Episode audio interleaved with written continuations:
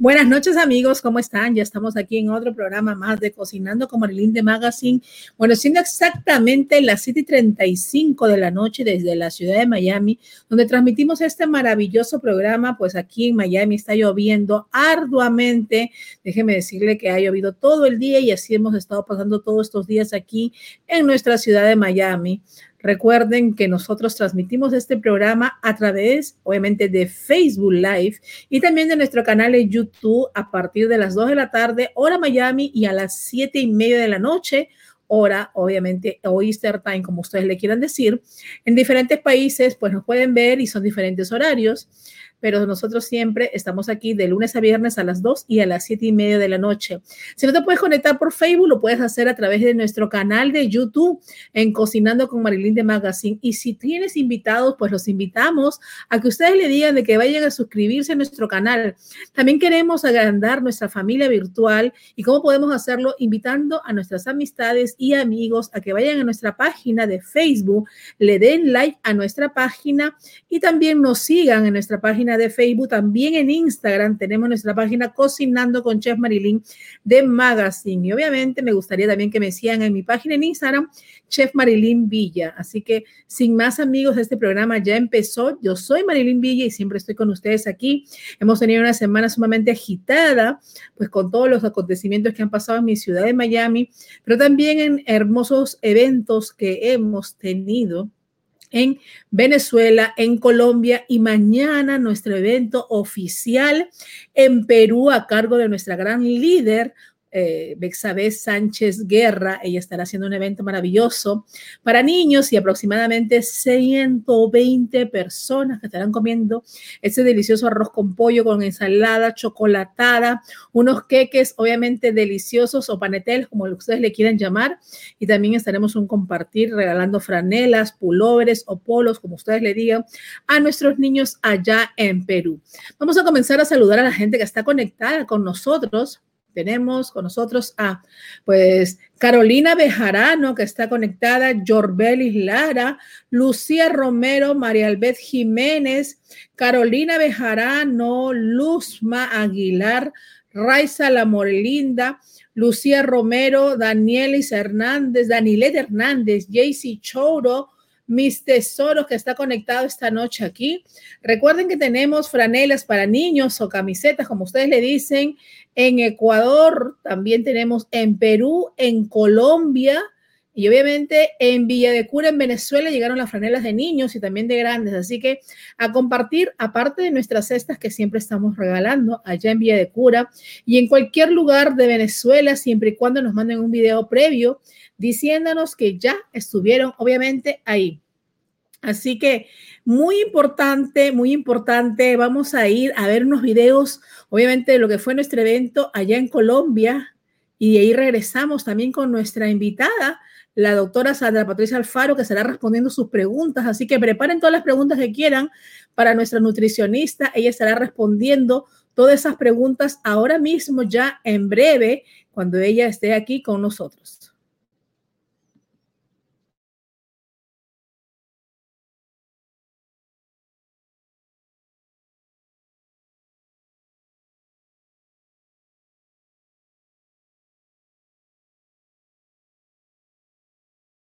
Hola mis queridos amigos, me encuentro acá nuevamente en Santa Rita Manapir, Estado Guárico, Venezuela, en otro compartir para los niños. Como podrán ver, se les entregó globo, chupeta y su comida. Le damos las gracias principalmente al programa Cocinando con Marin, porque gracias a él se ha hecho eh, posible estos eventos. Le damos las gracias también a Test Os Perú por ser uno de los colaboradores también a Marisol Cazorla y besada por el éxito. Muchas gracias, de verdad estamos muy contentos y agradecidos. Gracias. Familia de Cocinando con Marilyn de Magazine. Soy Felicidades Arano del estado Zulia, Villa del Rosario de Perija. Aquí me encuentro con mis amigos, miembros del, del programa Cocinando con Marilyn de Magazine, entregándoles sus premios. Gracias, Marilyn. Otra vez, otra vez.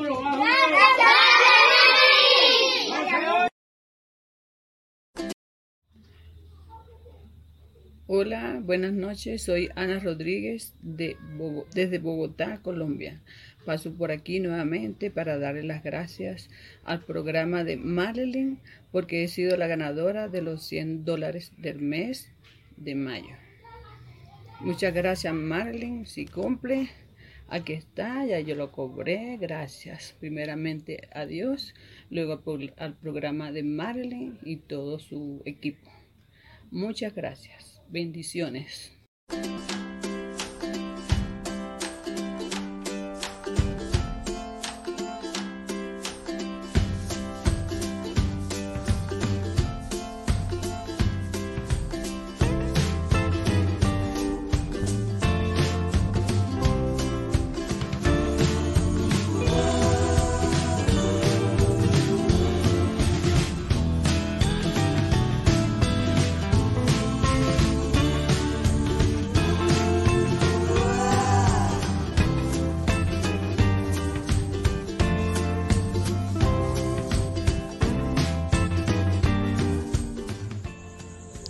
Aquí estamos en la preparación de la comida.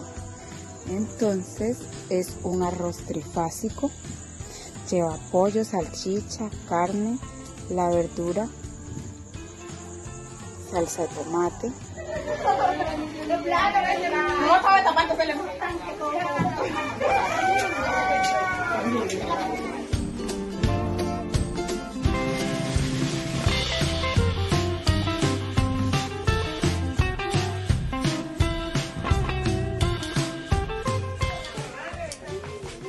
Vamos, vamos, vamos. Vamos pasando.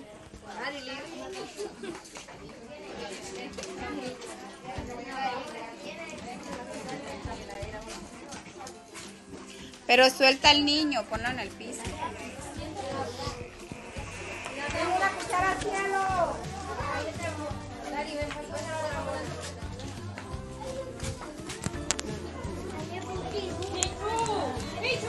La comida, ven, corre la comida. No quieres a tu mamá, ven. La dejas a la tú, ven.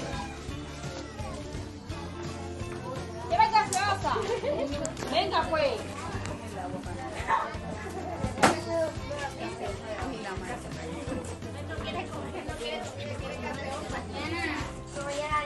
Agua. ¿Quién falta para acá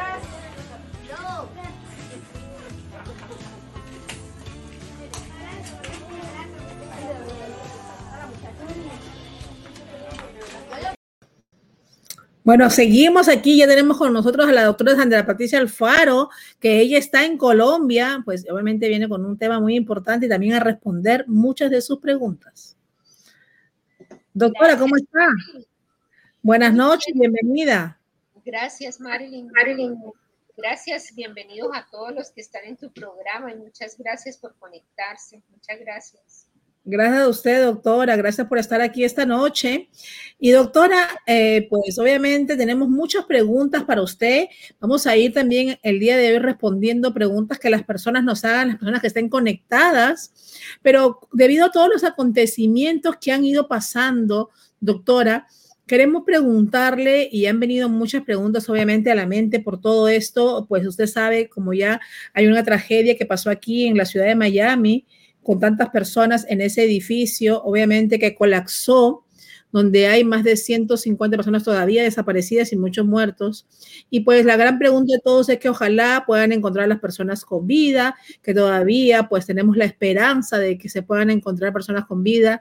El equipo está trabajando arduamente todas las ciudades, no solamente la de Miami, se han juntado diferentes lugares y diferentes países, también han venido a ayudar a todo esto. Y muchas de personas se preguntan y escuchamos también muchos testimonios de personas que habían perdido sus familiares o que no los encontraban todavía y que decían, pero mi familiar es una persona que es muy saludable, yo creo que sí puede resistir, yo creo que sí puede aguantar tantos días. Desde su punto de vista, doctor, usted como médico, pues obviamente nutricionista, ¿cuánto tiempo una persona puede estar sin ingerir agua ni alimento? No, pues sin ingerir agua es muy delicado porque como hicimos un programa de hidratación, ¿sí? El agua es el 80, el, más o menos en un adulto es el 60, 65 a 70% del cuerpo. Entonces un cuerpo en 72 horas sin tomar agua ya está delicado, a no ser que la persona resista, o sea, si hay, si la persona no es obesa, eh, tiene más probabilidades de guardar agua en el cuerpo, ¿sí? Porque la obesidad eh, hace que, no se, que, no se guarde agua, que el músculo no retenga agua, ¿ya? Si, si uno tiene un peso adecuado y una grasa adecuada y una muy buena masa muscular, allí va a tener un poco más de reserva de líquido que si es obeso, ¿ya? Entonces, de todo eso va a depender sin comida, pues es también el, cuerpo se va desgastando. Eh, no hay comida, pide glucosa, entonces no hay, entonces el hígado empieza a generar glucosa y se saca primero de, la grasa que se tiene almacenada. Y si cuando uno gasta solo de la grasa, se forman unos cuerpos cetónicos, así se llama, como acetona en el cuerpo, que pueden hacer que el cerebro no esté, no, no, no, pierda la lucidez y la neurocomunicación, entonces el cuerpo para y empieza a usar la masa muscular como fuente de energía y, allí pues se, hace catabolismo, se va desgastando el músculo, todos los órganos sufren y, pues sí, se puede, más o menos una persona puede durar, dependiendo de su composición corporal, unos ocho días en ese estado, pero la hidratación sí se le acaba muy, muy rápido, el agua va a sufrir muchísimo porque el corazón no podría latir. Claro que sí. Doctora, y hay manera, pues vamos a decir desde el punto de vista científico y profesional, médico, de que una persona pues puede prevenir, vamos a decir, si tuviera algún tipo de circunstancia, porque hoy en día estamos viendo bastantes circunstancias que están pasando también muchos desastres naturales, ¿no? ¿Influiría eh, su estado físico, su alimentación previa para un acontecimiento de este tipo para que pueda obviamente aguantar? Lógico, estar muy bien hidratado siempre. Si uno está bien hidratado, pues va a resistir un poco más, ¿sí? sí, Prevenir la obesidad para tener más masa muscular donde guardar líquido. Eh, eh, estar comiendo adecuadamente sin las calorías que son para tener energía y tener reserva energética, porque eso es importante, ¿sí? Porque si una persona no desayuna, almuerza poquito y por la noche come bastante, pues eso no le va a servir, pero si la persona es ordenada y tiene un buen desayuno, almuerza, tiene una comida y, y eso está programado dentro de las calorías del día, esto le va a ayudar a que tenga muy buen estado nutricional y el cuerpo puede resistir, ¿sí? Puede resistir. Claro que sí, es importante entonces, obviamente, como siempre venimos hablando de tener una información y una educación nutricional para poder, obviamente, consumir en realidad lo que nuestro cuerpo necesita. Hoy en la tarde tuvimos a alguien conectado que estuvo preparando comida y hablaba que había perdido mucho peso y todo en el programa, pero me quedé pensando lo que dijo. Dijo, en algún momento en mi vida cambié mi estilo de comer y todo porque era una persona obesa, pero sobre todo porque escuché una frase, dice que él vio una frase donde decía que el alimento puede ser la medicina más lenta, el alimento sano la medicina más lenta, pero el alimento que no es sano, pues puede ser el veneno más rápido para nuestro cuerpo. Claro, claro. Entonces, porque imagínate, por ejemplo, si el cuerpo está muy bien nutrido y los alimentos son adecuados en el cuerpo, los desechos son poquitos, la, la, la, orina va a tener concentraciones normales de solutos, no va a haber xenobióticos, y en casos de emergencia muy grave, en una, en una deshidratación muy, en un caso de esos como el que tú me estás preguntando, eh, anteriormente la historia dice que cuando se hacían desastres, la gente hasta se tomaba la orina, ¿sí? Porque la orina es muy limpia, o sea, la orina no tiene bacterias. Si tuviera bacterias estábamos enfermos. Entonces, en, en unos desastres en la historia muestran que en esos desastres la gente utilizaba pues no podía desperdiciar nada de líquido, ¿sí? Estaba atrapada o alguna cosa. Pero entonces, si yo estoy bien alimentado y como sanamente, eh, va a ser bien ese proceso, ¿sí? Claro que sí, doctora. Es importante no solamente... Claro que sí, y sobre todo en estos tiempos, no por los desastres y todo eso nomás, sino también por la cantidad de enfermedades que vienen propagándose por el mundo completo, ¿no? Un cuerpo preparado, pues no es igual que un, un cuerpo que tenga condiciones, obviamente, o no esté acto. Es verdad. Entonces, por eso una persona se puede deshidratar, si me entiende, muy rápido o, o, durar un poco más de 72 horas dependiendo de esa calidad de músculo, de su hidratación, ¿sí? Y de, y de esas maniobras que ella haga cuando está en ese momento, ¿sí? Porque puede, puede pasar que en ese momento ella pueda ahorrar todo lo que es líquido, sale de su cuerpo y reutilizarlo, ¿ya? claro que sí, es importante. Hay que hacerlo. Pero entonces hay que empezar a comer saludable. Es hora ya de, empezar a, pensar en el cuerpo humano y en el planeta. Porque mire, si nosotros comemos comida natural, los desperdicios van a ser naturales, ¿sí? Y no le va a hacer daño al planeta. Por ejemplo, si usted se come un plátano, usted se lleva el plátano para la casa, lo pela, lo pone en, en el recipiente donde se ponen los desechos orgánicos o los desechos vegetales, y eso no le va a causar daño al planeta, se descompone y sirve de abono para la tierra. Pero si usted compra un paquete de platanitos, ¿sí?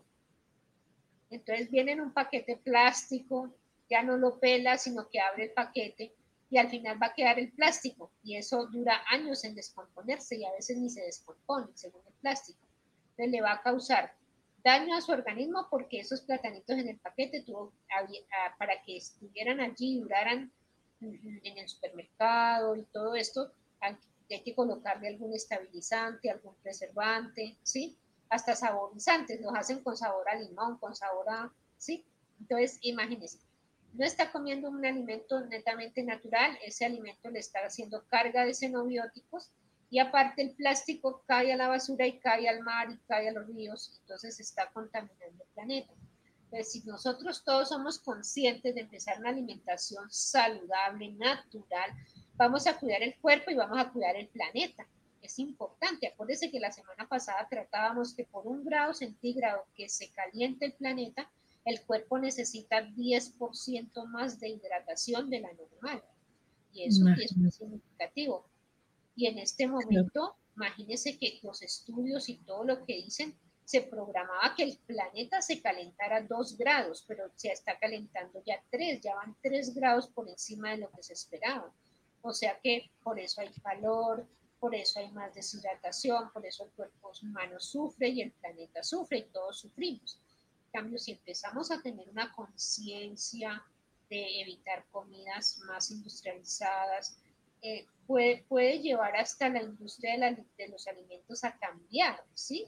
y decir, nos vamos a dedicar a hacer comida natural, ¿sí? Vamos a cambiar la publicidad, vamos a decir, cómaselo listo y rápido de consumir porque no tiene preservantes y esto va a ayudar. Entonces entraríamos en un mundo donde la gente también cambiaría, todo el mundo cambiaríamos y ayudaríamos demasiado a la vida en el planeta. Claro que sí, doctora. Doctora, dice aquí, hay preguntas, vamos con algunas preguntas ya. Las personas pueden pasar hambre y resisten, pero la sed no, porque se deshidratan. ¿Eso es verdad o mentira? Dice. Sí, es verdad, porque es que, miren, el cuerpo necesita agua, el cerebro es agua. Los pulmones son agua. Cuando uno respira, moja un vidrio. para respirar necesitamos agua. Para que el corazón lata necesitamos agua porque la sangre es líquida. Si la sangre se vuelve muy concentrada sin agua, el corazón se para. Entonces, ¿sí?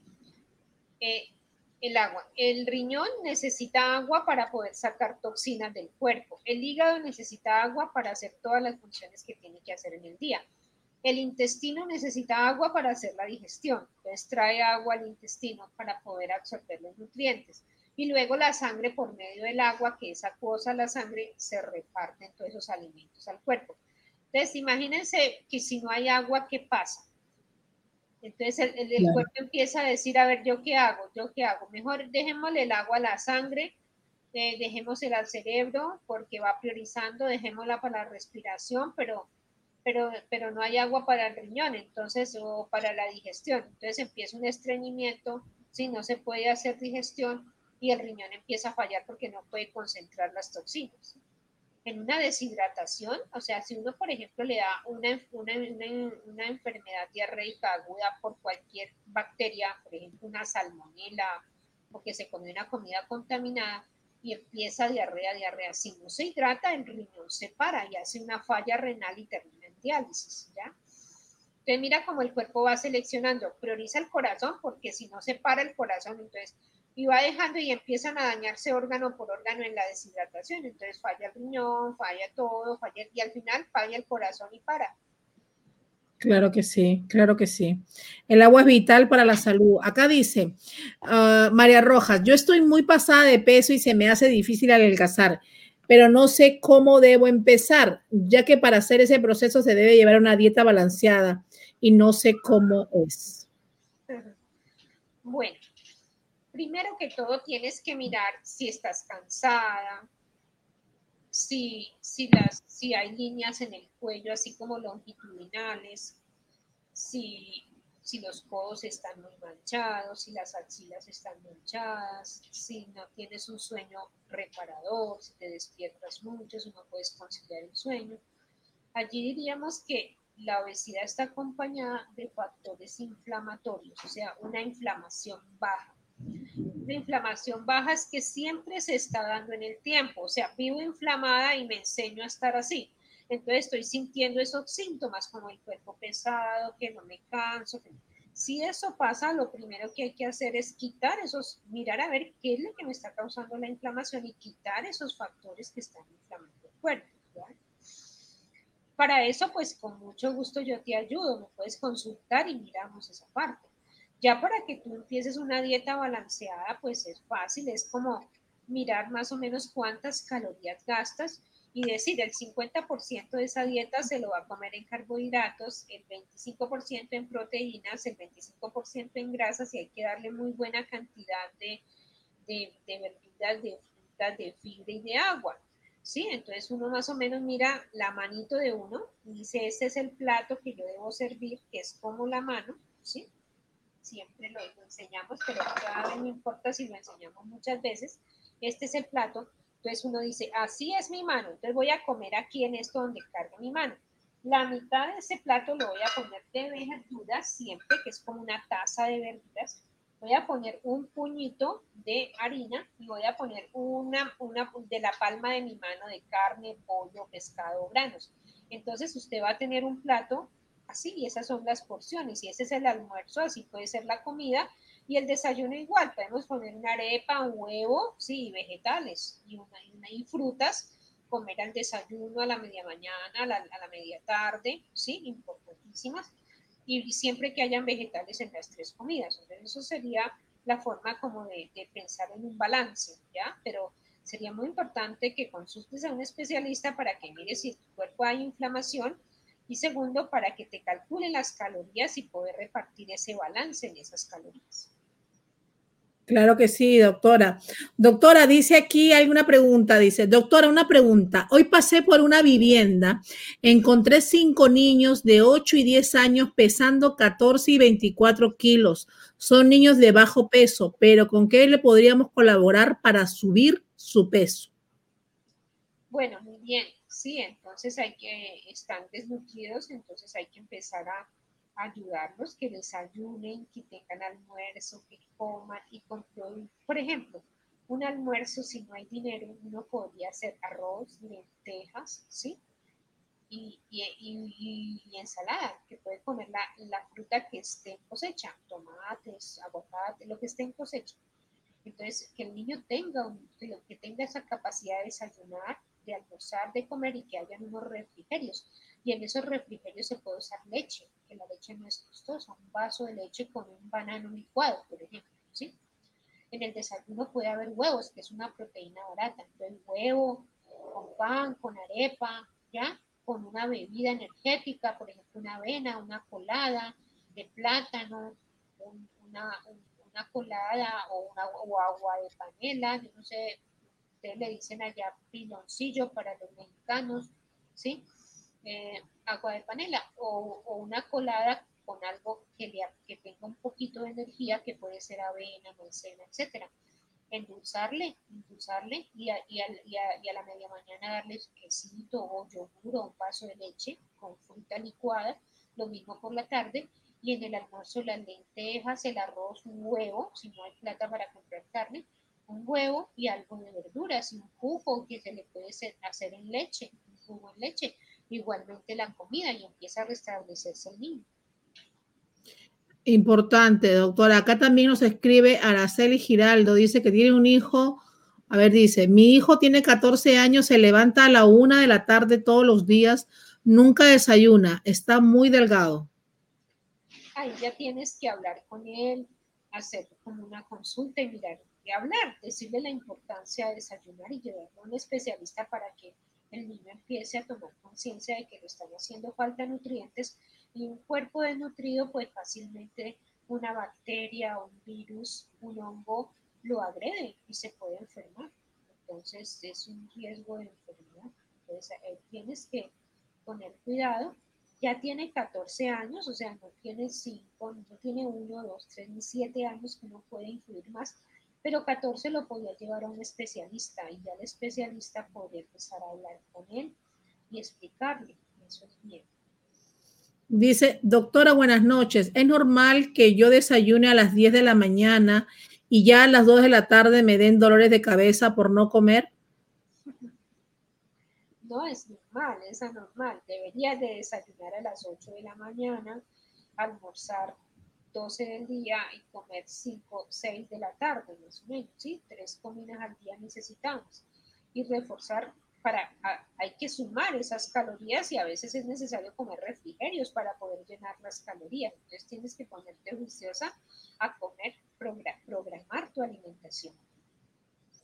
Acá dice, doctora, dicen que el desayuno es la comida más importante del día. ¿Eso es cierto? Es verdad porque te vas a, te levantas a trabajar, a hacer cosas, en cambio por la noche te vas a dormir.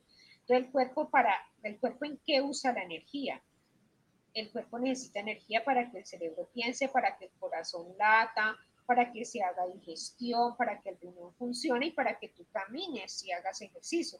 Por la mañana estás haciendo eso, por la noche todo se hace, pero no caminas, te acuestas a dormir. Entonces es más, es más importante tener energía en la mañana que en la noche. Claro que sí, ahí dice, doctora, acá vamos con otras preguntas. Doctora Sandra Patricia Alfaro, mi hijo tiene 15 años estaba bien de peso, luego en unos días me bajó demasiado de peso y él se alimenta bien. ¿Qué puedo hacer para que vuelva a subir de peso? Eso me tiene muy preocupada. Bueno, si, si una persona pierde peso sin razón, es muy necesario llevarlo al médico porque puede ser que algo esté pasando a nivel orgánico. Entonces, visitar al pediatra, ver qué es lo que está pasando y contarle que él tuvo una pérdida de peso que no fue por no comer, ¿sí? porque si él estaba bien y comía bien y de pronto baja de peso, ¿sí? Entonces hay que llevarlo al médico a ver qué está pasando, qué puede pasar, si es algo metabólico o si es otra cosa, pero él lo puede definir. Entonces eso es importante que le pongas cuidado, porque eh, otra cosa sería que, que, dijera que no come. Entonces algo mira uno que pasa y mira, pero si él come bien y ha perdido peso, sin, sin, es una, una señal de que es importante que lo lleves al pediatra y definan, le hagan estudios a ver qué es lo que pasa. Acá nos dice otra, dice Cecilia Badel. Una pregunta, doctora. Mi hijo tiene dos años de edad. Nació con síndrome de Wets y un reflujo que lo lleva a desnutrirse. Gracias a Dios va mejorando, pero quisiera saber qué alimentos serían más importantes para él. Bueno, en este caso, cuando los niños tienen reflujo, lo más importante es alimentarlos eh, cada poquito alimento cada dos horas, ¿sí? Para, y los alimentos deben ser de muy alta digestibilidad. Es decir, que le, podemos dar al niño, eh, por ejemplo, no darle un plátano entero, sino un, puré de, de plátano, ¿sí? Entonces esto le va a ayudar muchísimo no le, no le demos la carne entera, sino que le damos la carne molida o licuada en una crema. Entonces esto le va a ayudar a que la digestibilidad se haga más rápido, ayudarle a la digestión es muy importante.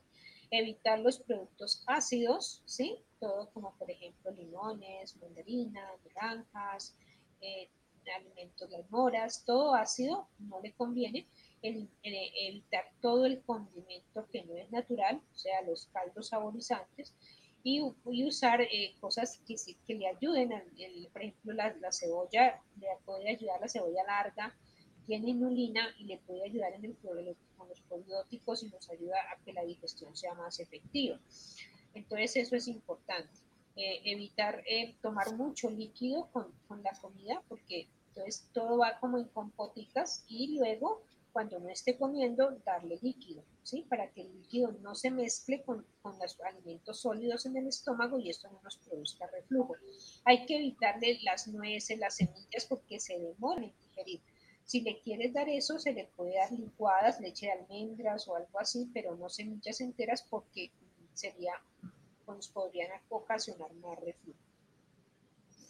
Acá hay muchas preguntas más, doctora. Eh, a ver, vamos a ir poco a poco con todas estas preguntas. Dice, ok, dice, desayunar a la misma hora todos los días es bueno para controlar el peso, doctora.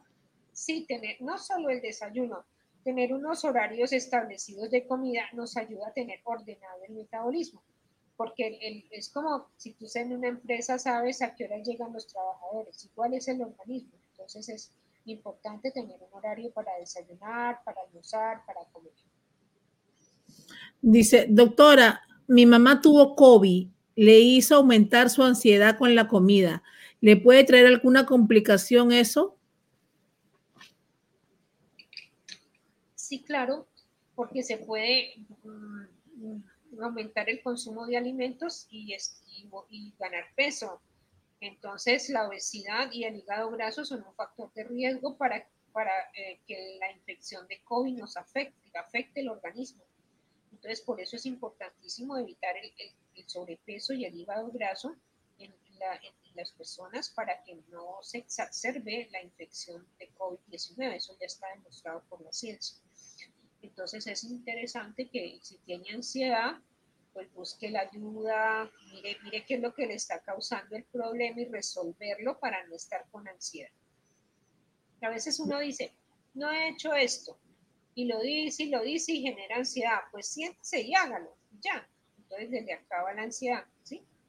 Sino que a veces uno no piensa eso. O, otro ejemplo, dice, estoy pensando que debo ir a tal parte y no he ido y no he ido y no he ido. Pues vaya, le quita la ansiedad, ¿sí? Claro que sí. Dice acá, doctora, dice, acá dice, doctora, cuando yo tomo café me duele demasiado el estómago. ¿Por qué pasa eso? Debes de tener gastritis, ¿sí? Y el café es ácido, entonces no nos ayuda a la mucosa gástrica. Entonces es importante que no tomes café hay que quitar el café. Si un alimento a uno le cae mal, hay que retirarlo porque entonces no se puede mejorar, más si le está causando dolor.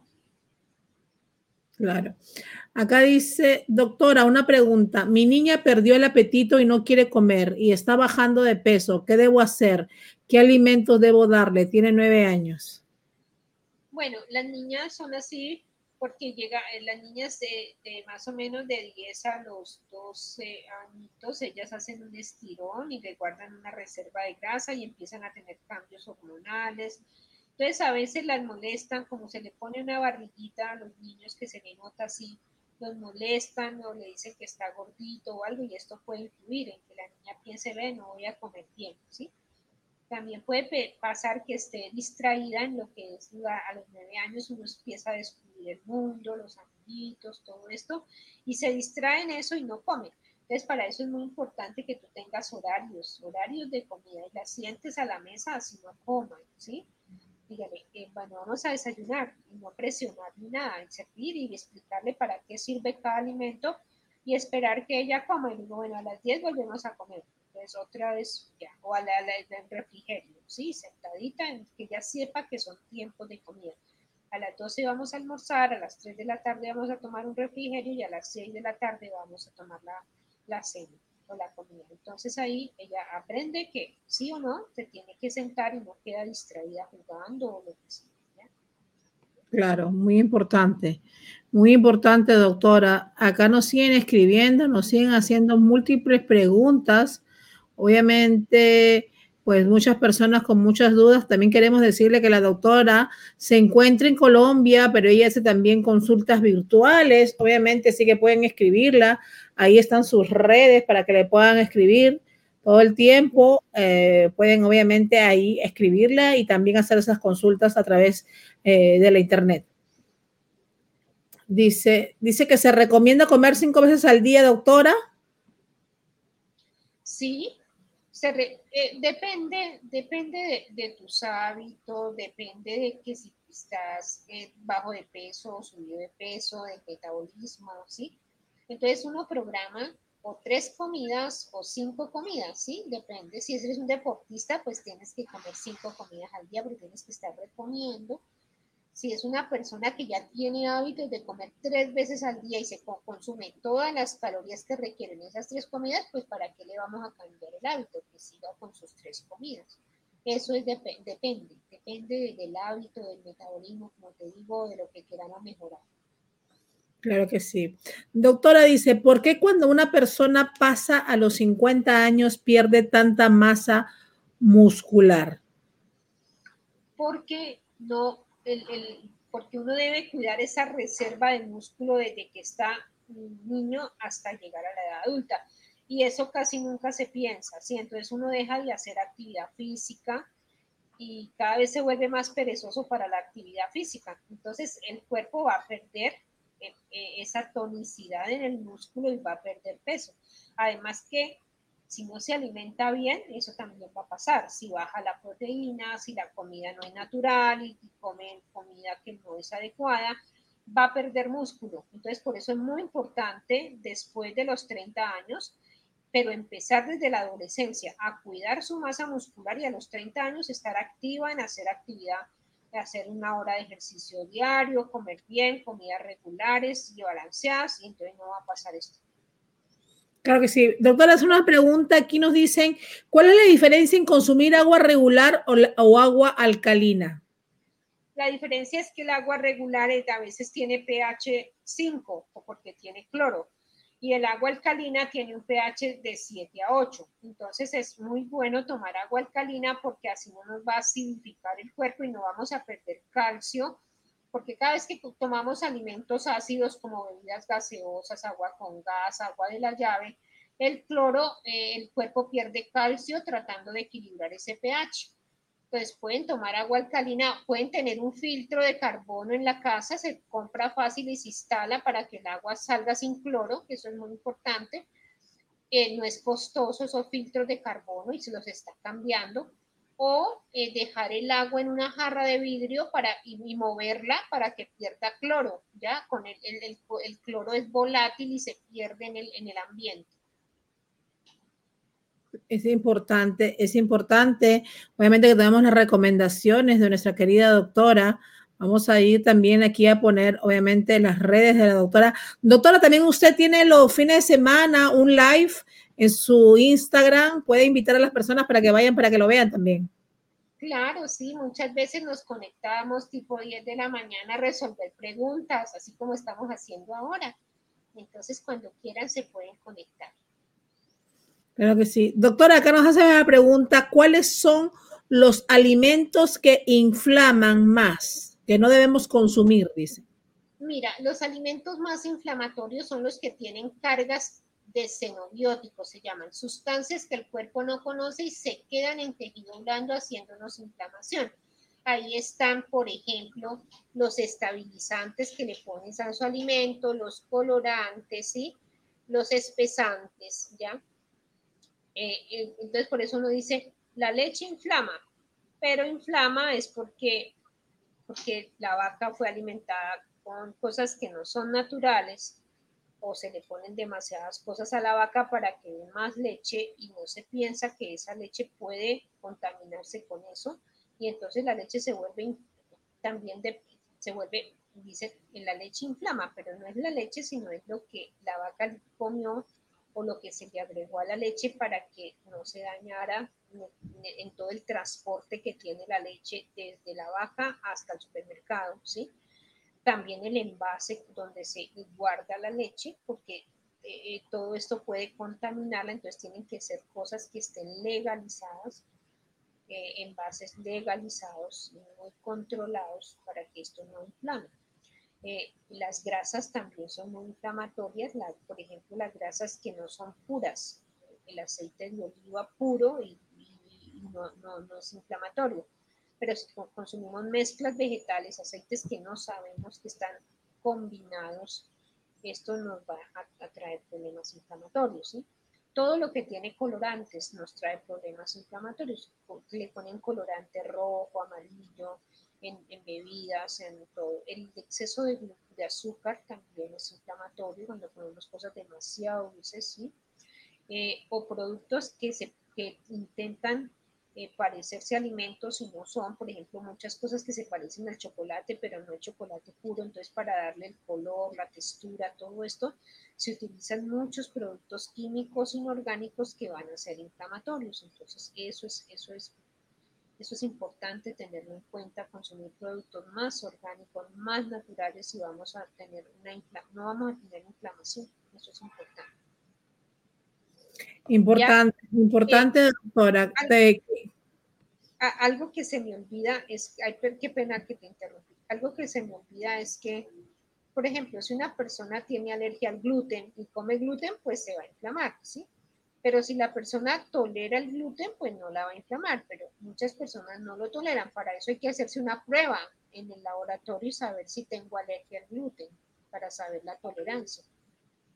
Claro. Y también las personas, doctora, que no tuvieran alergia al gluten y dejaran de comerlo, ¿les perjudican algo o no? No, no dejan de comerlo si no comen trigo no pasa nada, lo pueden reemplazar por maíz, por, por, otro cereal que no tenga una carga de gluten tan, tan específica como lo tiene el trigo. Y no, y no va a pasar nada. Pueden comer papa, yuca, plátano, que son libres de gluten, ¿sí? Claro que sí. Y no, harina de trigo. Doctora, acá dicen, ¿es cierto, doctora, lo que dicen que la leche solo es necesario consumirla hasta los cuatro años y que después de esa edad hace daño en nuestro cuerpo? Pues mira, eso es una controversia. Controversia es que hay uno, unas personas que han hecho estudios y dicen la leche no sirve sino hasta los cuatro años y otras personas que hacen estudios y demuestran que la leche es mentira, que es, pues, que en su estudio demuestran que la leche apoya al ser humano toda la vida. Entonces se llama una controversia. ¿Qué es lo que hay que hacer? No hablar ni bien ni mal cuando hay una controversia, solamente hay que experimentar. Pero, pues personalmente yo defiendo la leche porque es el alimento más noble que existe en la naturaleza, que una vaca nos ofrezca todo lo que ofrece la leche, carbohidratos, proteína, vitaminas, minerales en un vaso de leche, es increíble. Todo lo que tiene la leche forma el hueso perfecto, perfecto. Y si, y si se toman suplementos de calcio perfectos, pues tienen que tener el modelo de la leche para poder sacar un suplemento tan completo para el hueso. Entonces, por eso es necesario eh, eh, leer un poquito, experimentarlo, ¿cierto? Respeto mucho a las personas veganas que no toman producto animal y es muy respetable. Ellas lo reemplazan de otra manera, pero no quiere decir que la leche sea algo malo, sino que es, una, es algo que está más en un, en un hábito de vida, en un estilo de vida, ¿sí? Y que eso sí, hay algunas personas que no toleran la lactosa, entonces inflaman, cae mal, eso sí ya es diferente. Cuando tengo una prueba de intolerancia a la lactosa, entonces no puedo consumir, entonces tengo que usar alimentos libres de lactosa y allí pues nos caería mal y sería mal. Pero, pero imagínense usted, en la historia de la humanidad, toda la historia de la humanidad nos muestra y nos, nos, enseña, siempre hablo de la historia, y la leche ha existido desde millones, es milenaria, ¿sí? Las, las, se bañaban en leche, las reinas, las, las diosas, ¿ya? Y, y nutría la piel, etcétera, etcétera. Entonces, lo que ha pasado es que cuando se produce ya a nivel masivo, cuando todo se quiere volver una cosa muy grande, eh, hay problemas, entonces toca usar estabilizantes, preservantes, colorantes, etc. Si, si yo tengo dos vacas y ordeño dos vacas y vendo la leche de dos vacas, pues chévere, porque no, no, no tengo problema. Pero si yo ya voy a ordeñar 100 vacas, pues la leche tengo que hacer algo para que no se dañe, ¿sí? ¿Sí ven? Entonces, todo va, todo va, y ya para distribuir leche eh, y llevarla, entonces todo, todo, todo se cambia. tendríamos que pensar un poquito en volvernos de nuevo más, más, ah, más, de la granja, más, más de, de, todo esto, pero eso es un cambio social que, que con el tiempo puede darse, ¿no? Porque ya el, mundo está tendiendo a otra cosa, porque ven que el planeta se está enfermando, se está calentando y hay que ayudarlo. Entonces, a lo mejor vamos a tener que en un futuro regresar a los tiempos de antes, regresar a, a sembrar maíz, a comer maíz sembradito, a, a tener una vaca, a ordeñarla y comer. Con el tiempo, el hombre va a tener que volver a la naturaleza para, porque ahí es donde vamos a obtener salud y bienestar. Eso es importante. Claro que sí. Dice doctora, acá nos siguen escribiendo y dicen, las bebidas de color negro como el café y las gaseosas, ¿es verdad que dañan los riñones?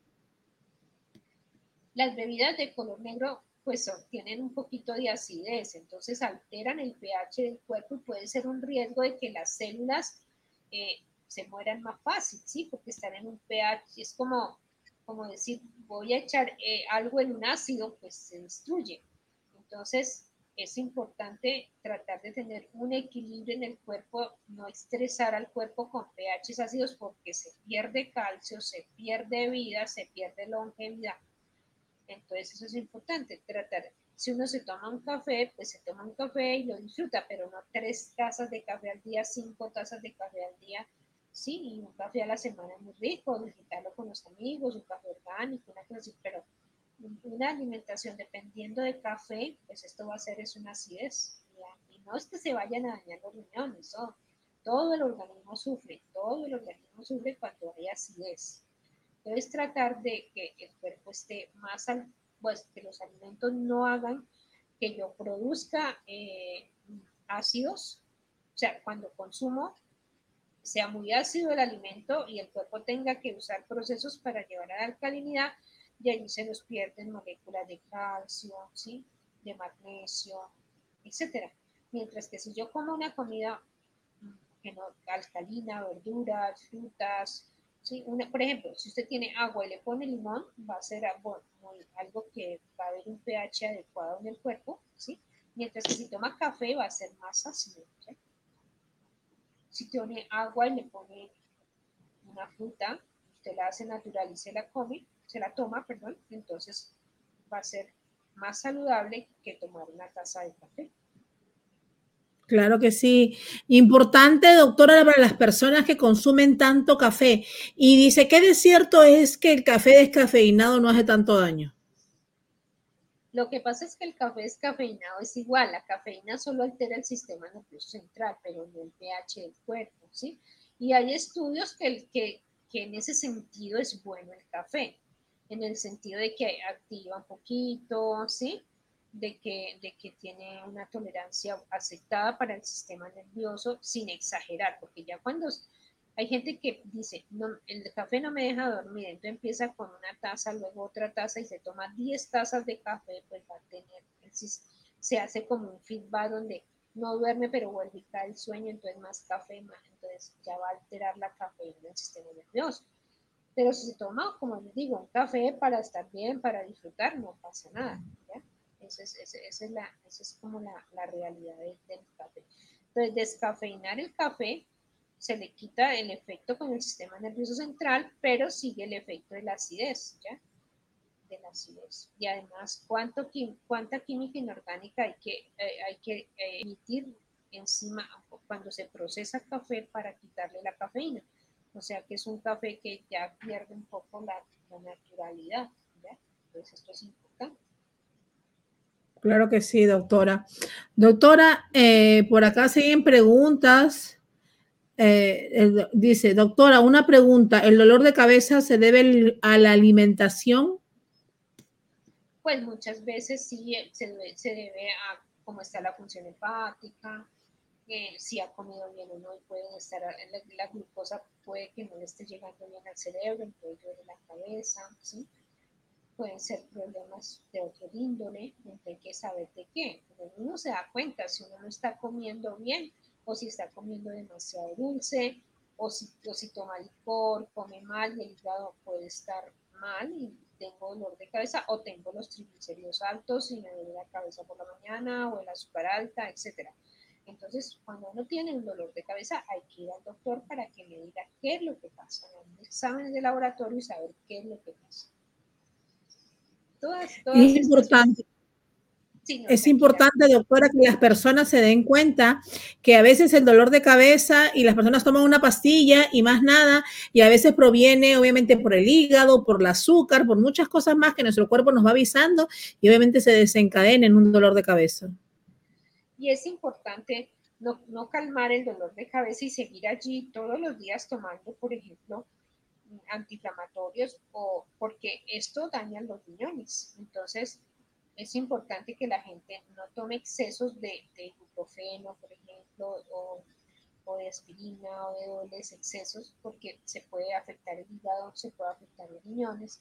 Entonces, un, un, un medicamento si ya a mí me duele la cabeza una vez y ya no pasa nada, estaba cansada o algo pasó, pero si yo sigo así, hay que consultar porque algo está pasando.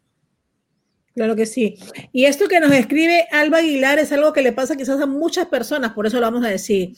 Dice, doctora, mi hermana Ángela y mi mamá Luzma no pueden vivir sin café le duele la cabeza y se molestan.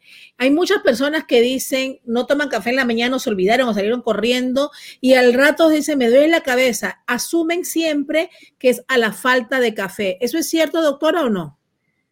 Mira, eh, en realidad en mi experiencia de 25 años, yo le he quitado café a personas que me dicen eso y limpio el hígado, ¿sí? Y se quita el dolor de cabeza, ¿sí? Entonces, a veces uno, el que pasa es que la cafeína quita el dolor. La cafeína es un, eh, ayuda, sí, es un medicamento, ¿sí? Para quitar el dolor. Entonces, claro, si no tomo café me duele la cabeza o se vuelve un círculo vicioso o, tengo dolor y tomo café y si no tomo café me duele la cabeza. Pero en realidad, a nivel del sistema nervioso central, el cuerpo va haciendo como un feedback, acostumbrándose a todas las cosas que, que uno coge como hábitos, ¿sí? Pero fíjense que hay hábitos buenos y hay hábitos que no son buenos. Entonces, si, si, si, si el café me cae mal, pero a mí me duele la cabeza y si no tomo café, entonces hay que buscar el recurso para poder llegar a no tomar tanto café y haciendo algo saludable al cuerpo y que ya lo solucione. ¿sí? Eso es importante. Claro que sí. Dice, doctora, ¿qué dieta tiene que tener una señora de 70 años que sufre de la tensión y ya le ha dado dos ACV, ACV? Sí, accidente cerebrovascular. Bueno, esto muy importante eh, con la dieta de esta persona muy sana, muy baja en grasa, sin azúcares, eh, muy natural, toda la comida muy natural. La grasa, solo aceite de oliva usar en las preparaciones mirar si la persona puede hacer actividad física, que es muy importante, consumo de agua, ¿sí? Balancear y equilibrarle su dieta que tenga normal de proteínas, de, de pescado, pollo, pescado es lo mejor para ella.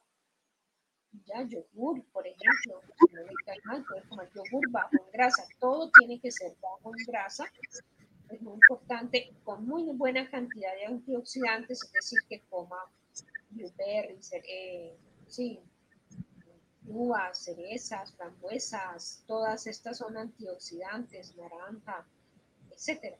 Entonces, eh, y también importante que consulte, porque uno no puede saber qué más se le suma a la señora. Entonces, uno adapta la dieta a, todas las, a toda la, a lo que a ella le está pasando. Claro que sí, doctora, y hemos encontrado muchos amantes del café que nos dicen que también le da lo mismo el, el, el dolor de cabeza. Dice acá, doctora, otra eh, pregunta. ¿El dolor de cabeza, doctora, también puede ser un signo de principio diabético? Puede pasar que le esté subiendo el azúcar y le duela la cabeza porque tiene los triglicéridos altos y ese también es un signo que se asume a la, a la insulina alta, a la diabetes.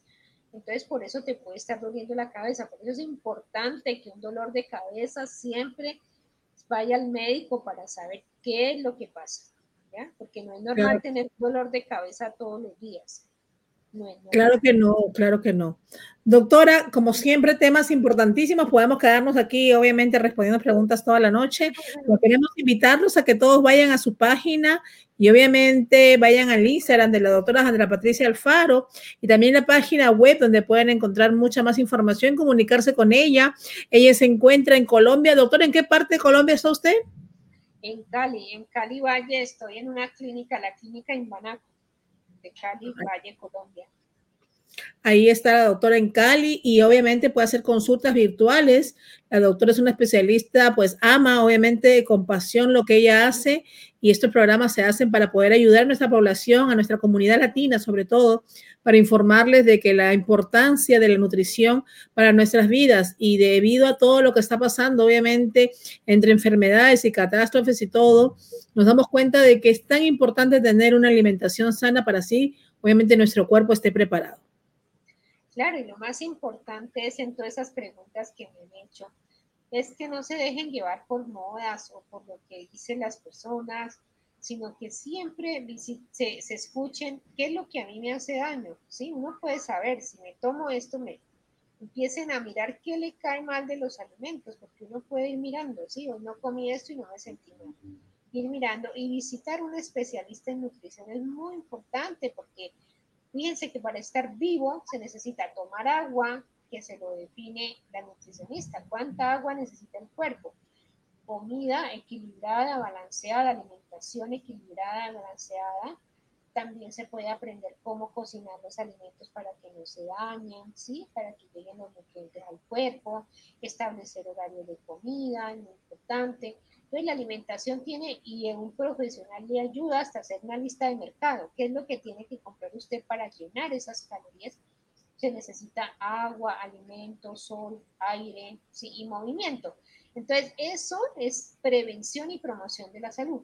Entonces uno no debe ir a un nutricionista cuando ya está enfermo, cuando ya está pasado de peso, cuando tiene triglicéridos altos, diabetes. No, debe ir un niño para que le enseñen a comer un adolescente sin estar enfermo, ¿sí? Y periódicamente, unas tres veces al año, visitarla para ver cómo estoy, cómo está mi cuerpo, cómo está mi balance, ¿ya? Eso es importante. Y si no le gustó el profesional, pues buscar otro y otro hasta que llegue donde el profesional que usted sienta. Una veces tiene una química con el médico, con el doctor y dice, este es mi doctor, y confianza en ese doctor y entonces le va a ayudar porque es prevención, acuérdense eso como la psicóloga también, es prevención, no esperar a que, a que me enferme, que se me presente una neurosis porque no solucioné las cosas emocionales que tenía que resolver, que era fácil como psicólogo, ¿sí? Y si no tiene clic con el psicólogo, pues busca otro y busca otro, así pasa con el nutricionista.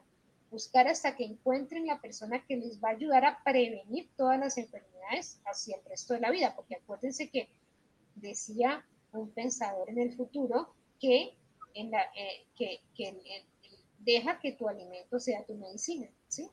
Hipócrates dijo que el alimento era la medicina de nosotros. Y es verdad, entonces, es, una vez no le da importancia a eso, pero es muy importante. Claro que sí, tenemos que tener en cuenta todo lo que nos dice la doctora. Doctora, quizás la próxima semana podemos hacer un tema sobre la alimentación entre los niños, vamos a decir, no tan pequeños, vamos a decir entre 10, entre preadolescentes, ¿no? De 10 a 15 años, 16 años, qué es lo que están comiendo en realidad. Vamos a hacer un simulacro de decirle cómo podríamos darle desayuno, cómo podríamos darle el almuerzo, la merienda y la cena, porque es importante, como usted dice, orientarlos. Y también a esa edad hay muchos niños que están muy delgados o muchos que, niños que quieren también rebajar de peso. Entonces, tienen que tener un balance, ¿no? Y podemos hacer un programa así interesantísimo con, para poder hablar de la nutrición en los niños más o menos entre, antes de la adolescencia, vamos a decir la preadolescencia o la adolescencia, y de esa manera ellos pueden educarse, porque a esa edad comienzan los problemas, doctora, mucho con los niños. Comienzan a verse muy flacos y se sienten un poco inseguros, o comienzan a verse muy gorditos y también se sienten inseguros, pero podemos enseñarles a ellos desde muy temprana edad. Con mucho gusto, Marilyn. Entonces, en ocho días me preparo para que podamos resolver todas las preguntas de, de todos ustedes que quieran saber sobre la alimentación en la adolescencia. Claro que sí. Acá hay una pregunta última, doctor, vamos a terminar. Dice, doctor, una pregunta. Cuando dormimos, ¿también perdemos líquido en nuestro cuerpo? Sí, señora, porque está respirando. Si usted respira frente a un vidrio, se da cuenta que el vidrio se humedece. Entonces estás perdiendo agua en la respiración. Por eso hay que estar reponiendo agua. Así uno debe cargar una botellita con aromática, con agua, con agua, con una fruta, así. y estar cada ratico, abre la botellita y se toma un soplito de agua. Entonces se está hidratando hasta que todo el día se tome 35 por el peso de ustedes, ¿sí? Multipliquen 35 por el peso y le da los mililitros de agua que se tiene que tomar un adulto. En los niños es un poquito más. Increíble. Es importante la cantidad de agua que debemos consumir. Dice doctora que vamos también a hacer un tema, dice, un programa especial para personas que tienen problemas con tiroides. Claro, Lady, con mucho gusto. Vamos a hacer también esos problemas. Bueno, doctora, muchas gracias por estar esta noche con nosotros. Felicidades, doctora. Que pase una excelente semana y nos estamos viendo pronto. Gracias por todo. Gracias, Mari. Con mucho gusto, con mucho gusto. Muchas gracias. Bendiciones, doctora. Muchas gracias. Gracias. Amigos, pues ya llegamos al fin del programa, siempre con la doctora Sandra Patricia Alfaro. Ya saben, pues vayan preparando algunos temas que quieran ustedes que toquemos aquí. Importante, vayan a las redes también de la doctora Sandra Patricia Alfaro, ahí en Instagram y su página web. Importante los temas que vayamos tocando. Ustedes pueden sugerirnos qué temas quieren que hablemos con la doctora para poder ir, obviamente, poniéndolos aquí y hablar a todos ustedes, que salgan de sus dudas, sobre todo en estos momentos que en realidad debemos de tomar conciencia sobre nuestra alimentación y también educarlo a nuestros hijos desde muy temprana edad. Por acá nos dicen sí que quieren problemas, quieren preguntas. Me interesa ese programa de la tiroides. Próximamente lo estaremos haciendo de la tiroides y de la, obviamente, la alimentación de nuestros niños o nuestros jóvenes. Excelente programa de hoy. Nos dicen aquí, gracias a Araceli Giraldo, María Rojas, Aidemar Rodríguez, pues mucha gente que está conectada mucha gente que está conectada el día de hoy. Vamos a ir a los ganadores de esta noche. Por ahí de, acá nos dicen que tenemos ganadores. Eh, ya vamos a ver quiénes son los ganadores de esta noche. Ya terminamos el programa, son las 8 y 37 de esta noche. A ver, vamos. Acá tenemos, vamos a ir, voy a ver. Acá tengo la producción, me mandó obviamente ya la lista de los ganadores. Recuerda que tenemos un curso de psicología. Mañana estaremos a las 2 de la tarde con la psicóloga Janina Valdivia que nos estará dando ese curso maravilloso, estará con nosotros. Ella estará hablando de lo que podrán encontrar en ese curso, que es el 2 de julio. Hay muchas personas que ya ganaron y pues bueno, todavía tenemos cupos para más personas. Así que acá tenemos una ganadora de ese curso. Basic Chourio, ganadora del curso, pues obviamente mañana estará la psicóloga Yerida Valdivia con nosotros y nos estará hablando de ese curso maravilloso y eh, hay ganadores, pues obviamente uno más para ese curso que es Basic Chourio esta noche. Así que muy importante. También tenemos pues ganadores de franelas. Franelas para niños, acá nos dicen, tenemos franelas para niños, tenemos franelas para adultos también, obviamente. Franelas en Colombia, en Perú, y en Venezuela, en Villa de Cura y en la Villa del Rosario, donde se encuentra la señora Felicidad, que siempre está muy atenta y colaborando con esa comunidad tan grande. Los ganadores de esta noche de franelas son Frangerlin Castillo, una franela, Steffi Bejarano, una franela, Rosbelis Arriechi, una franela, Lucía Romero, una franela y Liliana Valera, una franela, nos dicen acá. También tenemos a Nairobi Raga, ganadora de una franela más. Así que ya tenemos, hemos regalado un montón de franelas el día de hoy para los niños, ya saben. Pues si ustedes quieren ganar, deben de seguir compartiendo el programa. Eh, obviamente postear en sus redes. Recuerden, si sus muros están privados, es importante, ya estamos llegando, obviamente, al final para que puedan entrar en este concurso maravilloso. Hay algunos que les faltan unos cuantos programas y por favor conéctense para que puedan entrar en ese concurso de los 100 dólares de este fin de mes del mes de junio. Y también las personas que tienen de alguna manera su Facebook privado, pues que nos etiqueten, que pongan arroba cocinando con Marilyn de Magazine, para que de esa manera podamos ver que ustedes están compartiendo y haciendo los pasos correctamente. Importante esta noche, pues los ganadores ya los dijimos. También tenemos un ganador, nos dicen en las Mercedes, Aidemar Rodríguez, una ganadora en las Mercedes. Tenemos dos, cuatro, seis, ocho ganadores esta noche. Eh, tenemos también un ganador de una franela, Mis Tesoros. ¿Cómo se llama Mis Tesoros? A ver si nos pueden poner su nombre. Mis Tesoros. Recuerden que tienen que ponernos su nombre, señores. Yo sé que ustedes a veces tienen algunos nombres distintos en sus redes, pero deben de poner ahí Mis Tesoros. Nos dicen que es un ganador, pero que nos ponga su nombre como aparece normalmente en su cuenta. Necesitamos eso y también que se comuniquen obviamente con nosotros.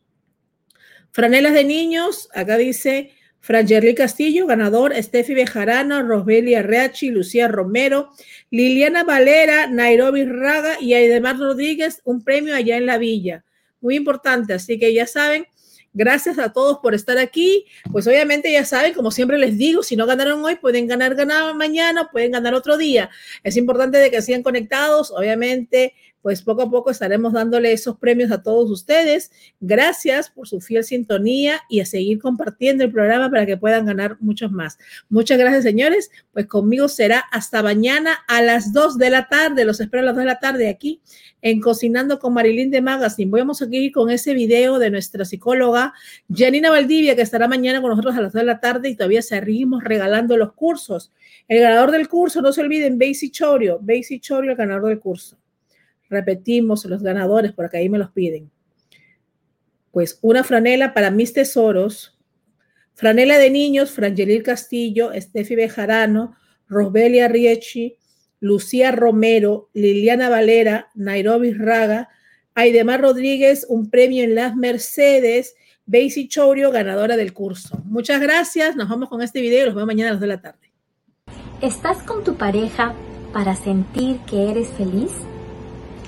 ¿O sabes que solo de ti depende tu felicidad? ¿Te acostumbraste a pensar que el amor es sufrimiento, tristeza y malos momentos? ¿Estás en una relación de constante dolor, inseguridad, sufrimiento, desconfianza, falta de respeto, donde no hay límites y la convivencia se hace muy difícil? No necesariamente con tu pareja. Puede ser con los amigos, con los padres, con los jefes, con los compañeros de trabajo o alguien muy cercano a ti. Y la pregunta es, ¿por qué sigues ahí? Si en tu relación de pareja, por ejemplo, surgen estas frases de sin ti me muero, si no haces esto por mí es porque no me quieres, no puedo vivir sin ti, estos son indicadores que estás en una relación que no te permite ser tú mismo, tú misma. Tampoco tener independencia, libertad y por ende también tener muy poco amor propio. Seguramente a estas alturas del video te estarás preguntando si estarás con la persona correcta o quizás estoy en una relación tóxica. Si te lo planteas así, es posible que sí. Puede ser que estés en medio de una relación amorosa tóxica y aún no tengas plena conciencia de ello. Sin embargo, tú sientes que algo no anda bien. Soy Janina Valdivia, especialista en psicopedagogía, con más de 20 años de experiencia trabajando con niños, niñas, adolescentes y adultos. Y te invito a que no te pierdas el próximo taller que se llama Libérate de las relaciones tóxicas, en el que aprenderás si es que estás en una relación tóxica y qué puedes hacer al respecto para estar mejor. Te esperamos este viernes 2 de julio a las 6 de Perú, 7 de Miami, 8 de Argentina. No te olvides inscribirte lo más pronto posible porque los cupos son limitados. Y recuerda que hagas lo que hagas, hazlo siempre lo mejor que puedas. Nos vemos en el taller.